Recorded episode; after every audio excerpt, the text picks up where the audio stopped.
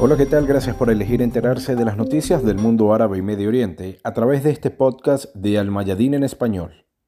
Comenzamos. El ataque que sufrió un barco israelí en el Golfo de Omán ocupó los principales titulares de la semana. Autoridades israelíes acusan a Irán de haber atacado dos veces el barco propiedad del empresario israelí Eyal Ofer en el Golfo de Omán. El primer ataque no causó ningún daño, pero el segundo, que ocurrió horas después, ocasionó la muerte de dos tripulantes del barco, uno de ellos rumano y el otro británico. El ministro de Seguridad israelí Benny Gantz y el jefe de Estado Mayor israelí Aviv Kojavi acordaron ir al Ministerio de Relaciones Exteriores con el objetivo de actuar contra Irán en el nivel político. El ministro de Relaciones Exteriores israelí Yair Lapid pidió a los estadounidenses y británicos que respondan enérgicamente al ataque del barco. La respuesta de Irán fue clara y calificó de infundadas esas acusaciones israelíes de atacar al barco petrolero. Por su parte, la Cancillería iraní informó que esta no es la primera vez que hacen acusaciones tan directas y que su país nunca dejará de defender sus intereses nacionales. Aclararon que quien permitió que la entidad sionista llegara a la región es el responsable de la situación actual. El secretario de Estado estadounidense Anthony Blinken acordó con el ministro de Relaciones Exteriores israelí Yair Lapid trabajar con el Reino Unido, Rumania y otros socios internacionales para investigar los incidentes de ataques contra barcos israelíes,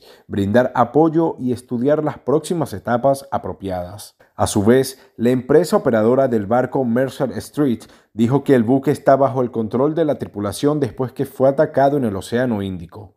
La Marina de Estados Unidos escoltó al barco. El analista de asuntos de seguridad del diario israelí Haaretz, Yossi Melman, dijo que Israel está jugando con fuego y que esta es la cuarta vez que un objetivo vinculado a Tel Aviv es atacado. Después del ataque de un barco iraní en abril pasado, los medios israelíes habían advertido del peligro de una guerra naval contra Israel. El ministro de Relaciones Exteriores de Israel, Yair Lapid, pidió una acción internacional contra lo que llamó el terrorismo iraní que socava la libertad de navegación. He dado instrucciones a las misiones diplomáticas en Washington, Londres y las Naciones Unidas para trabajar con sus homólogos gubernamentales y las delegaciones pertinentes en la sede de la ONU en Nueva York. Y la ONU informó esta semana que su principal sede en el oeste de Afganistán fue atacada por elementos antigubernamentales, que provocó la muerte de al menos un policía afgano e hirió a varios oficiales. La misión de asistencia de las Naciones Unidas en Afganistán, UNAMA, dijo que la zona de Herat en el que se encuentra el complejo fue escenario de combates entre los talibanes y las fuerzas del gobierno, y que ese ataque contra las Naciones Unidas es deplorable y lo condenaron en los términos más enérgicos. Ningún miembro del personal de la ONU resultó herido en el ataque. Desde la UNAMA advirtieron que la agresión contra el personal civil de la ONU y sus instalaciones está prohibida por el derecho internacional y puede constituir crímenes de guerra. Y sobre la situación en ese país, en entrevista concedida al Mayadín, el asesor del presidente de Afganistán para asuntos políticos y de seguridad, Mohammad Mohakik, advirtió que la guerra interna en el país hará estragos y que la retirada de las tropas de Estados Unidos solo sirve a sus propios intereses informó que las negociaciones en Qatar con los talibanes duraron 10 meses sin llegar a una conclusión y que los estadounidenses admitieron su derrota en esta guerra que dura dos décadas. Reiteró que la salida de las fuerzas del Pentágono están en línea con los intereses estadounidenses, de los demócratas y el gobierno de Joe Biden. Dijo que los talibanes entraron en zonas sin enfrentamiento porque las fuerzas afganas querían reagruparse y concentrarse en su defensa. Ahora hay fuerzas populares que luchan junto al Estado, el ejército y la policía, y esto llevó a la expansión de la guerra. Añadió el funcionario al insistir que los talibanes no quieren la paz en el país, sino ocuparlo y controlarlo a través de un conflicto bélico. Enfatizó que el gobierno de Kabul apoya las renegociaciones si los talibanes sienten que han llegado a un callejón sin salida.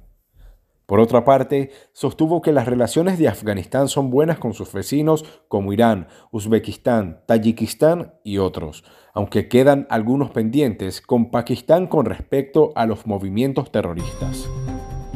Seguimos con más.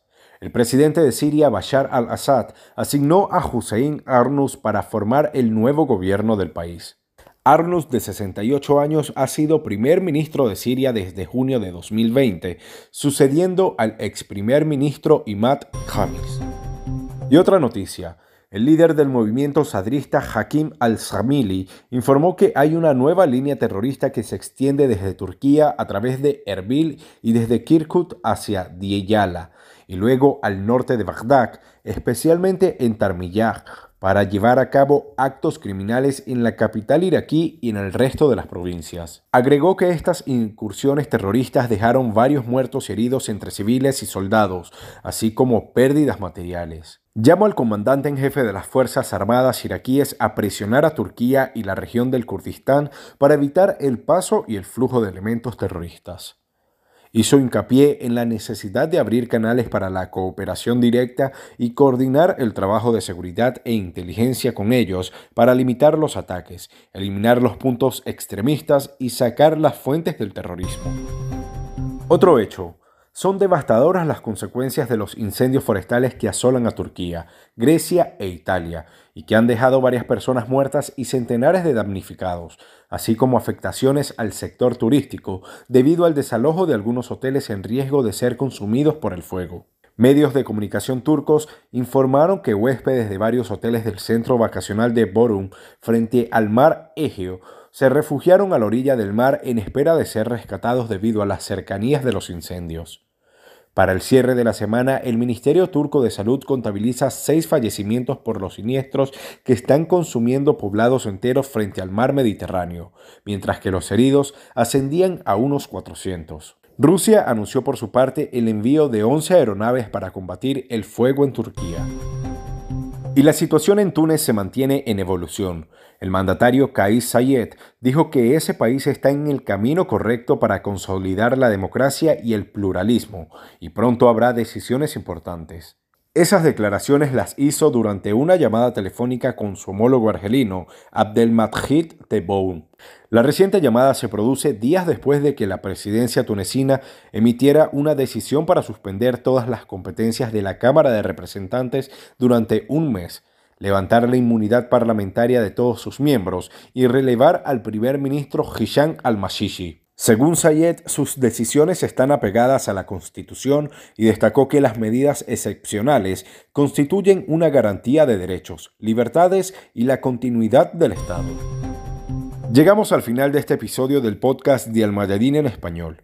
Recuerde que estas y otras informaciones usted las encuentra en nuestro sitio web y en nuestras redes sociales. Hasta la próxima.